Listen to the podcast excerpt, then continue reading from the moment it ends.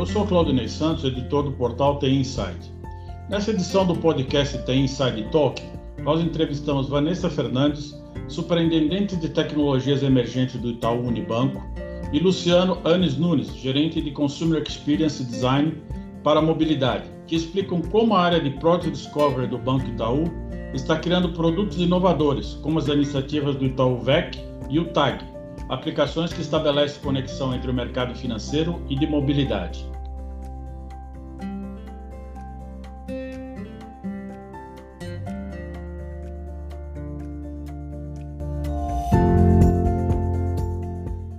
Obrigada, Claudinei. Obrigada pelo convite. Um prazer estar aqui nesse bate-papo com você. Super feliz em estar aqui também, Claudinei. Uh, espero que a gente tenha um papo super uh, engajador aqui sobre mobilidade. Acho que tem bastante coisa legal para a gente conversar. Perfeito. Bom, para começar, eu gostaria de saber como é que a área de Product Discovery e o mapeamento de tecnologias viraram produtos inovadores dentro do Itaú. Eu acho que eu posso começar aqui contando um pouquinho da, da minha área. Né? Então, ah, bom, sou da área de tecnologias emergentes, eu fico aqui ah, em Nova York, né? estou no Itaú há 16 anos, e, e, faz já cinco anos, tem uma parceria bem grande aí com a área de veículos. Ah, a minha atuação ela é para o banco como um todo, mas a gente tem uma parceria bem forte aqui com a área de veículos. Né? Então, o trabalho de Emerging Tech, o que, que é? Buscar essas novas tecnologias, né, procurar aqui no ecossistema de inovação nos Estados Unidos, né, startup, fintech, uh, junto com as venture capitals também, né, onde está acontecendo a maior quantidade de investimento né, no setor. Uh, buscar uh, essas parcerias, né, desenvolvendo essas parcerias, fazendo esse scouting e apresentando uh, de acordo com os temas, né, os desafios que são apresentados pela área de veículos. Né? Então, eu fico aqui como uma antena, uh, conectando aqui no ecossistema dos Estados Unidos, a gente tem algumas parcerias também com faculdades, né, com algumas universidades, como MIT, Berkeley, Columbia, Uh, com alguns parceiros também em ecossistemas de inovação, né, 500 Startup, a Alchemist, onde a gente consegue também uh, apoiar esse ecossistema com mentoria também com essas startups e com esses founders. Então, acho que essa conexão aqui no, no, no ecossistema dos Estados Unidos acaba fomentando também, trazendo um pouco mais de inovação aí para o Brasil. Né? E aí a gente conseguiu desenvolver uma parceria bem legal com a área de, de veículos. Acho que o Luciano pode contar um pouquinho uh, também dessa história. Quer dizer, que você está bebendo aí na fonte, né? E, e o Luciano é está aplicando, distribuindo a água aqui no Brasil, né? É, bebendo no fim do dia, acho que sou eu aqui, viu, Claudinei? Mas complementando o que a Vanessa estava citando para a gente aqui, de fato, uma parceria super importante aqui para as evoluções que a gente tem conseguido trazer é, para a mobilidade no Brasil, para a nossa área de veículos como um todo aqui, os novos negócios que a gente tem, tem, tem lançado recentemente. E, e é super importante para a gente fazer esse acompanhamento de perto, né, de novas tecnologias, de como esses novos entrantes estão de fato mostrando uma própria tendência de comportamento no, no segmento, seja é, dentro do Brasil e fora mesmo, né? Isso traz bastante insumo para que a gente possa definir alguns caminhos. Outro que eu gostaria só de complementar aqui também é a gente olhar para o nosso próprio cliente, né? Então, quais são os comportamentos que a gente vê aqui no dia a dia e que a gente, é, conversando com os nossos clientes, com as pessoas no dia a dia aqui por demandas de, de mobilidade de alguma forma, como que a gente vê a inovação acontecendo, conectando aqui tecnologia, conectando, claro, oportunidades de negócio, mas também o comportamento humano, né? Como é que esse, essa, esse processo ajudou né, a criar as iniciativas de Itaú VEC e o TEG? Como é que foi feita a integração entre as várias empresas parceiras desse ecossistema? Né? Porque eu acho que é um grande desafio você colocar é, tecnologias diferentes, culturas diferentes, modelos de negócio. Como é que foi toda a orquestração desse trabalho? É, aqui, é, eu acho que o olhar para fora, ele, ele, continuando a, a, pergunta anterior, inclusive, ele é muito importante para a gente no dia a dia, né? E encontrar é, o momento certo para a gente conseguir fazer essa orquestração é super importante também. Então, é, por vezes, a gente tem é, algumas ideias e formas de, de encontrar soluções que a gente percebe no mercado, e e, a gente ou não tem as capacidades internas de fazer esse tipo de, de, de atuação, ou a gente não encontra aqueles melhores, um, aquele melhor momento para que a gente consiga de fato gerar a solução como a gente imagina. Eu acho que a gente foi feliz aqui de encontrar parceiros uh, potenciais e que acreditaram nesses sonhos junto com a gente aqui também. E, e isso fez toda a diferença na hora de é, trabalhar a solução em si, tá? Mas acho que primeiro de tudo é, é, o fato de ter muita clareza de qual é o problema que a gente está tentando resolver e qual é a solução que a gente quer gerar. E a partir disso, trabalhar em conjunto mesmo para que a gente gere essa, essa proposta de valor para o nosso cliente, né? Então, falando aqui do, do VEC especificamente, a gente utilizou uma fórmula que a gente já vinha trabalhando, muito similar ao que a gente já vinha trabalhando com o, a própria bike, né? A bike a gente é, aprendeu muito nesses, nesses anos de operação e mostrou para a gente alguns caminhos de sucesso que a gente poderia ter em relação a, a, um, a um, serviço de dock-to-dock, -dock, basicamente, né? E, e, isso, ao encontrar algumas parcerias corretas aqui, a gente vendo também as movimentações de mercado em relação à, à eletricidade, né? Uh, a gente viu a oportunidade e, o, e a possibilidade aqui de, de criar o VEC. Já em relação à tag que você citou, é uma situação diferente, porque a, a ela, ela é uma empresa é, que a gente tem é, parte da, da é, ela, é, ela, é parte do Itaú, certo? Então a gente tem muito mais proximidade para pensar em soluções junto com a Connect Car também. E a prova de conceito, né, como você falou, a prova de conceito, o processo, a definição de quais tecnologias que foram usadas nesses projetos foram feitos dentro desse laboratório em Nova York, Vanessa? Como é que foi feita a, a prova de conceito desses projetos? Não, esses dois casos em específico, eles foram tocados uh, uh, diretamente pelo, pelo time do, do Brasil. Né? O trabalho aqui, ele funciona muito mais na parceria, na, na como é que a gente estimula né, e inspira os executivos do, do Itaú. Né? Então, uh, até desde 2019, né, quando a gente começou a desenvolver essa parceria, alguns movimentos onde a gente trouxe né, também os executivos para cá, a gente traz tanto uh, big techs quanto startups para passar o que está acontecendo de mais novo uh, em tecnologia, né, no, no, ramo automobilístico. Então, nós trouxemos uh, a Tata, a Google, Facebook. Então, cada um que tinha projetos relacionados à, à mobilidade, né? E aí a gente estava falando também de micromobilidade, veículos elétricos, veículos autônomos, uh, cada um desses projetos, até a, a, mobilidade espacial, né? Cada um desses projetos, uh, a gente foi trazendo pessoas especialistas uh, em cada um desses setores para poder instigar né, o, o, o, executivo, não só o executivo, mas como também os, os, próprios clientes, né? Então, nós trouxemos aqui clientes do Itaú também para os Estados Unidos, uh, foram alguns eventos que nós fizemos já, tanto aqui uh, em Nova York quanto uh, em São Francisco, onde a gente traz e, e, e leva esse conhecimento para os executivos e para o cliente né, do que está acontecendo uh, de mais novo. E, aí, e dali saem algumas parcerias. Então, tem Demo Days, além dessas palestras, os painéis, né, uh, uhum. com os especialistas, a gente tem também os Demo Days, onde as startups podem vir apresentar as suas soluções. Né? E através desses Demo Days, algumas startups conseguem ter mais sucesso, né, ou elas têm investimento, a gente traz também investidores para poder participar uh, dessas conversas, né? Então a gente fomenta aqui realmente um ecossistema de inovação. A gente faz essa ponte uh, entre as startups, uh, o executivo do banco para poder experimentar a tecnologia ou se inspirar na tecnologia em alguma coisa parecida ou fomentar uma parceria, ou o próprio banco poder investir também na startup, como foi um caso de, de algumas outras startups, a gente vem fazendo investimento no nosso braço de investimento. Tá? Então, uh, é assim que a gente tem trabalhado nessa parceria junto com a, com a área de veículos. Você falou na, no caso da inspiração, né? Quando a gente fala em mobilidade para os meios de transporte, né? Nós temos vários desafios, né? Nós temos que conectar os aspectos do planejamento urbano, sustentabilidade, a própria tecnologia, segurança, saúde, né? Como é que uma instituição como Itaú avalia esses desafios? Eu acho que também tem, tem que ouvir muito o cliente, né?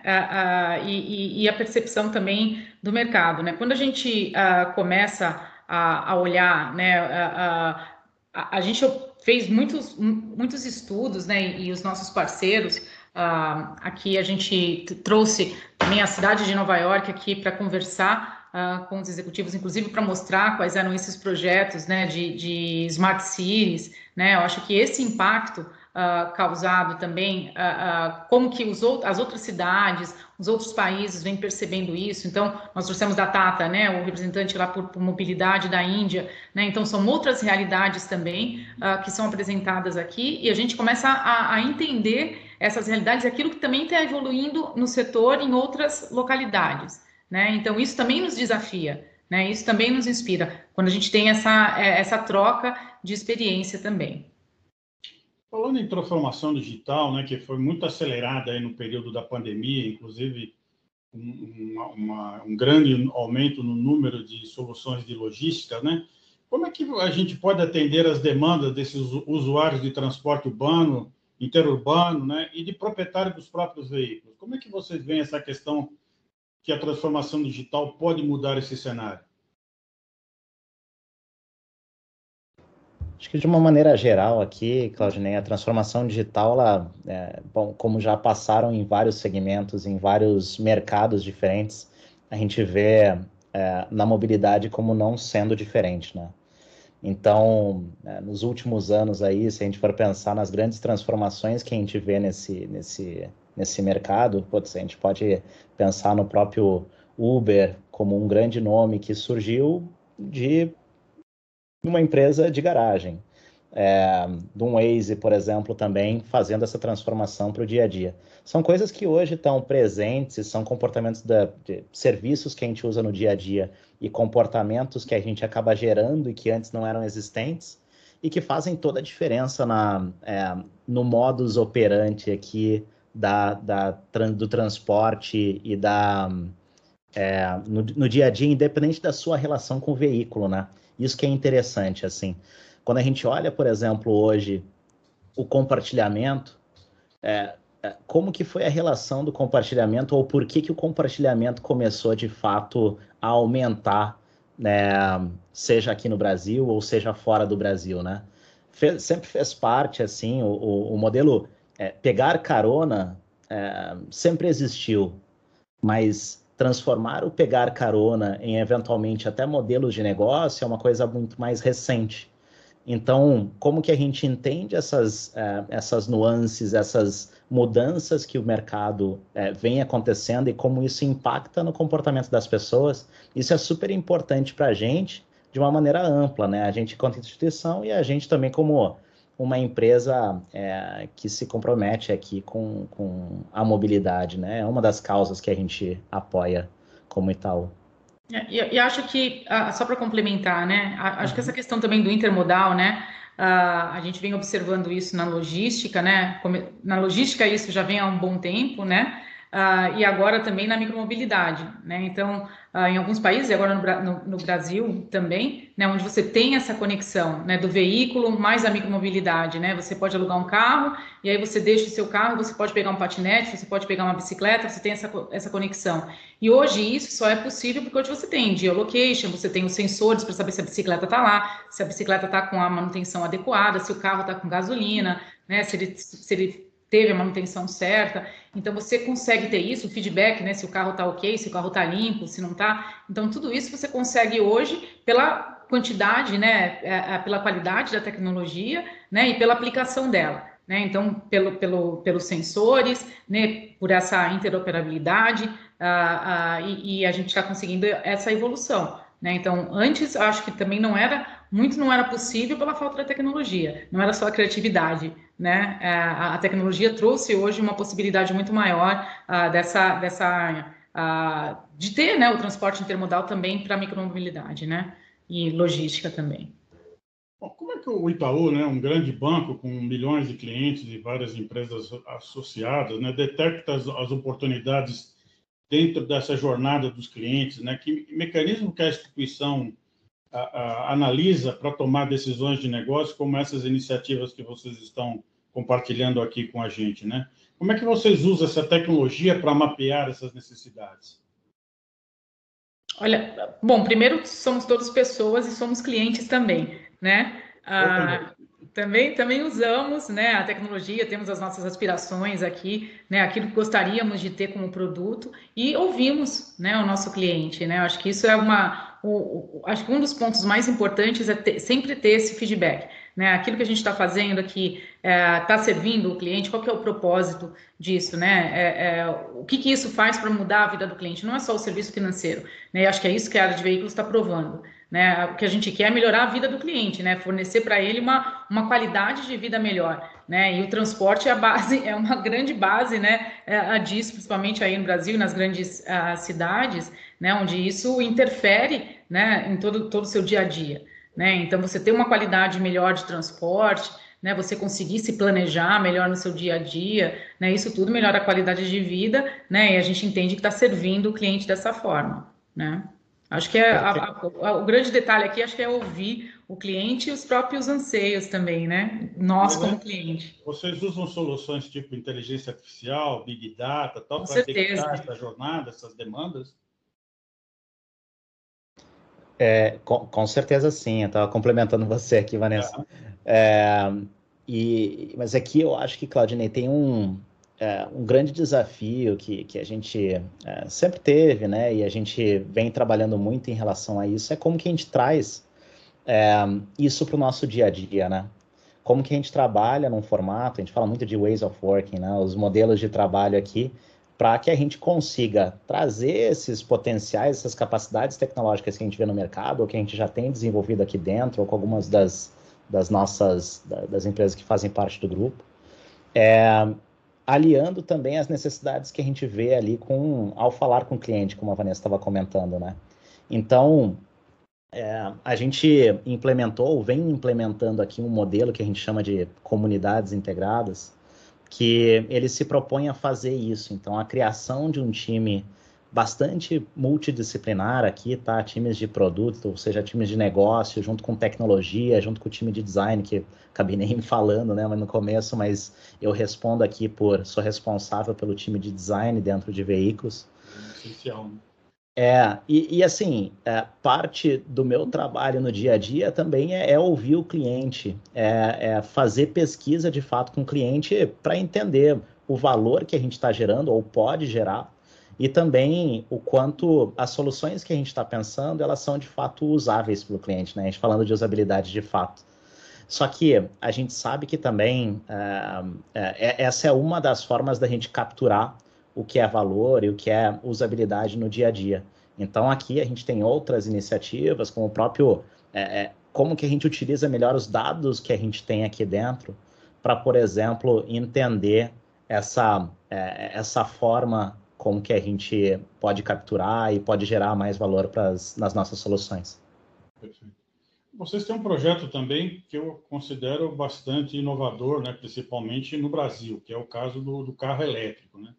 porque ele exige uma logística para o gerenciamento dessa solução, ele exige que você tenha toda uma, uma estrutura para poder é, alugar o carro, fazer o abastecimento de um carro elétrico, ele tem que estar, obviamente, segurado, ele tem que estar a garagem para que possa, possa ser uh, estacionado, enfim, tem todas uma, eh, umas necessidades que é, é bastante peculiar para o carro elétrico, que é, hoje ainda no Brasil não é bastante difundido, né? Então, como é que essa, a tecnologia está viabilizando essa integração? Você pode detalhar um pouco mais como que, que, que passo que está, que, em, em que ponto está esse projeto do carro elétrico do, do Itaú? Claro, com certeza. Aqui, eu, eu acho que uh, primeiro que foi um desafio, você citou uma série de desafios aí, a gente não pode esquecer de mais um, né? Que foi a pandemia nesse tempo todo.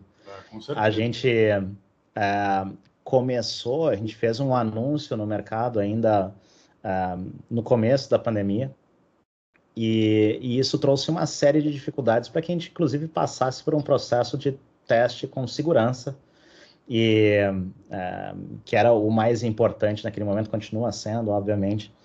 Então, a, a gente tomou algumas decisões para que a gente também pudesse fazer isso com calma, e é, aproveitando esse tempo para desenvolver da melhor forma a nossa solução, né? Seja a tecnologia em si, seja a forma como a gente entrega essa tecnologia para os nossos clientes ali na ponta.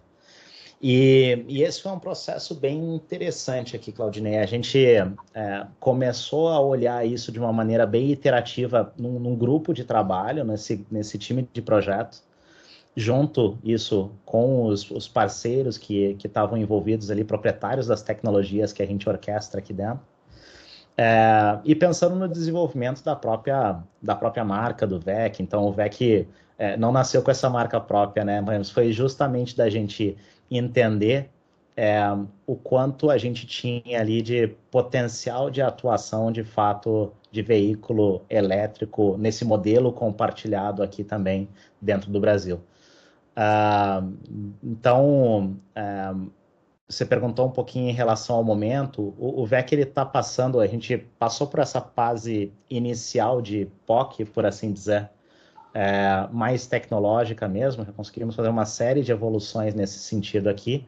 E hoje a gente está num piloto interno, tá? Um piloto para colaboradores. É, o VEC está disponível aqui para quase mais de 500 colaboradores hoje. E a gente tem essa é, é, alguns docs espalhados nos nossos polos administrativos na cidade de São Paulo. Então, a gente vem acompanhando o resultado disso, a gente pega o feedback dos nossos próprios clientes, que são os nossos colaboradores aqui, mas são pessoas que também têm interesse em é, andar em veículos elétricos para fazer uma evolução. E aí, quando as condições corretas elas permitirem, a gente pensa na, na evolução para o mercado de maneira aberta, né? Porque ela tem toda uma, uma, uma lógica de sustentabilidade, né? Eu acho que Obviamente, isso é o começo do futuro, na minha opinião, né? E como, como a é. gente é. ainda privilegiar o uso de o combustível fóssil, né? Ou seja, acho que vai ser uma coisa do passado, esperamos que seja mais rápido possível, né? É, a gente tem uma preocupação muito é, grande em, em olhar para soluções limpas, né? A eletricidade, com certeza, é, ganhou muita voga nesses últimos anos aqui, por uma série de movimentos. A gente vê a Tesla, a representatividade que a Tesla hoje tem no setor automotivo é, é, é gigantesca, né? A gente olhar o, valor de mercado da Tesla hoje em relação às outras 10 maiores chega até a ser é, curio, muito curioso, eu diria. Imaginável. Exato. E a gente pensar isso alguns anos atrás era, era, era inimaginável mesmo, né, Vanessa? Mas é, então, mas não, não é a única tecnologia, não é o único tipo de combustível que vai aparecer ao longo dos próximos anos. Então, como que a gente vai, de fato, pensando em soluções aqui de acordo com é, a evolução do próprio mercado e com a evolução também das, das possibilidades que a gente tem, né?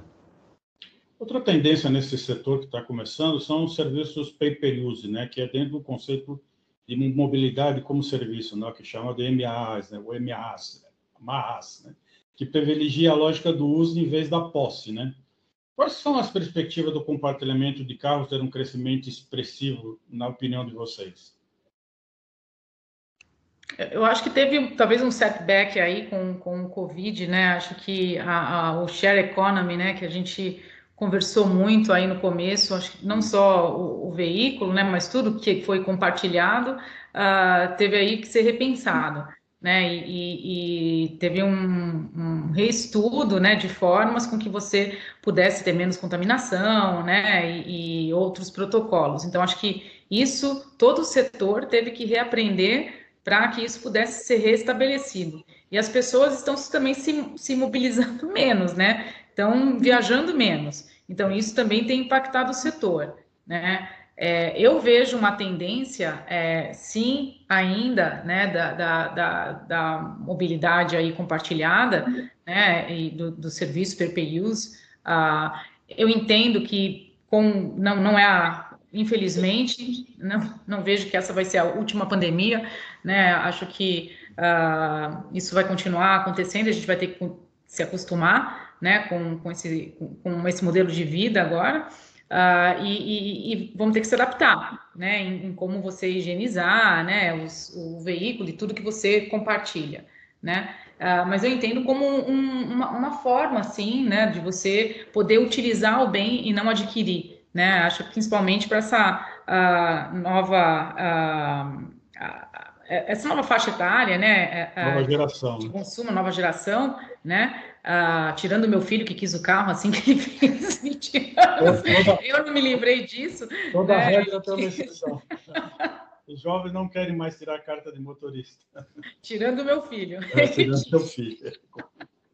Mas sabe que isso é curioso mesmo, porque assim, a gente uh, olhando para o próprio público, assim, às vezes a gente tem a, a sensação que uh, algumas faixas etárias ou novas uh, geração Z, enfim, por aí os milênios, a geração Z, vai ser uh, trazer um comportamento completamente novo. E a gente, a, ao olhar e testar de fato soluções, às vezes a gente tem algumas boas surpresas, viu? É, então, a relação de posse é, é algo bem curioso, assim, bem interessante mesmo de avaliar. E por mais que esses, é, essas novas formas da gente se relacionar com, com, com o físico, se relacionar com objetos, elas tenham aparecido e tenham ganhado expressividade, é, tem muita gente, e aí, independente mesmo de idade, que ainda prefere ter o seu. É, o sentimento de perda ao não ter o seu acaba sendo às vezes maior do que o sentimento de, uh, de, de, de, compartilhar, né? a vontade de compartilhar. Então isso é super interessante para a gente. A gente precisa participar desse movimento e saber como a gente também pode auxiliar para que as pessoas elas tenham mais facilidade na locomoção do dia a dia e a gente entrando também com as soluções financeiras em relação a isso. Mas é, quando a gente olha para o todo, a gente sabe, a gente tem é, consciência de que existe uma, uma malha e existe um, um, um tamanho de mercado aqui é, de veículos que a gente vai continuar suprindo via financiamento de, de seja ainda, carros novos ou usados, né? Ainda tem muitas pessoas que consideram o carro como um membro da família, né? então vão continuar a trocar de carro, a ter carro, enfim, é uma cultura muito do brasileiro também, né? Muito forte. A relação do brasileiro com o carro é uma relação muito forte, assim. Bom, para finalizar, teria aqui uma última pergunta para vocês, né? Como é que vocês veem a importância de se criar uma política de mobilidade, né, para melhorar a vida dos cidadãos que querem se deslocar com agilidade, segurança, economia e o máximo de conforto possível. Eu sei que essa pergunta é de um milhão de dólares, mas como nós estamos com o Itaú, isso aí não seria problema, né? Boa. Eu, olha, uh, eu, eu, acho que até eu vou propor aqui da gente olhar para a sua pergunta de uma maneira um pouquinho diferente, tá, Claudinei, se você me permitir. Claro. Uh, como que a gente consegue ajudar a fomentar um ecossistema que traga novas e melhores soluções de mobilidade para a população em geral. Uma mobilidade mais sustentável, mais simples, mais ágil. No fim do dia, para que as pessoas elas consigam, um, né, elas consigam se movimentar, elas tenham acesso à mobilidade. E, e, e, de, e depois que as consequências ou os impactos dessa uh, dessa locomoção, dessa mobilidade, sejam mais positivos do que negativos. Eu, eu acho que esse é o nosso grande desafio e, e, e é o nosso compromisso também. Então, né, essa semana, eu sei que você estava lá com a gente, a gente fez o lançamento, por exemplo, do, do Cubo Smart Mobility, Uhum, que é a sim. nossa iniciativa para ajudar, da mesma forma como o Cubo já se propõe a, a auxiliar a inovação aqui em empreendedorismo é, tecnológico uh, de uma maneira ampla no Brasil, a gente criou essa vertical de, de Smart Mobility justamente para a gente trazer é, mais proximidade, criar conexões relevantes para fazer o mesmo pela mobilidade. Então, acho que aqui é, a resposta no fim do dia eu vou, vou pular aqui, porque eu acho que tem muitas possibilidades, mas o caminho a gente está tá dentro total dele, tá? E Vanessa, em Nova York, o trânsito está melhor? Como é que é a mobilidade aí nos Estados Unidos? Não, ele piorou. Eu vou te dizer que agora com a, a, as pessoas estão escolhendo, né, não não pegar transporte público, né? Acho que até por conta disso, né, do, do, do da contaminação, né, e do, e do Covid. Então, eu saí da cidade, né? Então eu morava em, em, em Manhattan, agora vim aqui para uma casa em, em, Long Island e agora sofro. Antes uh, era uma hora de, de, de caminho, de trânsito para a uhum. cidade, agora são duas horas porque ninguém pega trem. Né? Então todo mundo agora quer ir de carro para a cidade e agora o trânsito dobrou de tempo. Né? Então, só pandemia, é. A pandemia trouxe um grande impacto mesmo, né? Trouxe, trouxe um impacto, porque nem todo mundo se, se, se uh, uh, vai para a cidade, né? nem todo mundo está fazendo diariamente, né, esse trajeto, né? Mas quem vai duas vezes por semana vai de carro né? Então acabou aumentando uh, o trânsito aqui, pelo menos aqui em Nova York, uh, o trânsito voltou com força total. Né? Força total. Deu, a pandemia não deu uma trégua. Perfeito. Bom, Vanessa, Luciano, eu gostaria de agradecer vocês dois pela participação aqui no podcast T Inside Talk. E vamos esperar agora esse momento passar. Quem sabe daqui a um tempo a gente está falando sobre novas soluções de mobilidade, já com esse problema da pandemia no passado, né? Mais uma vez, muito obrigado aí pela participação de vocês dois. Obrigada pelo convite, Claudinei. Um abraço. Obrigada. Foi ótimo estar tá, tá aqui com vocês, gente. Muito obrigado. Valeu. Obrigado. Esse foi o episódio de hoje do The Inside Talk. Agradeço a audiência e gostaria de convidá-los para seguir The Inside nas redes sociais para acompanhar as principais notícias no mundo da tecnologia e ficar por dentro dos próximos episódios e eventos. Até o nosso próximo encontro.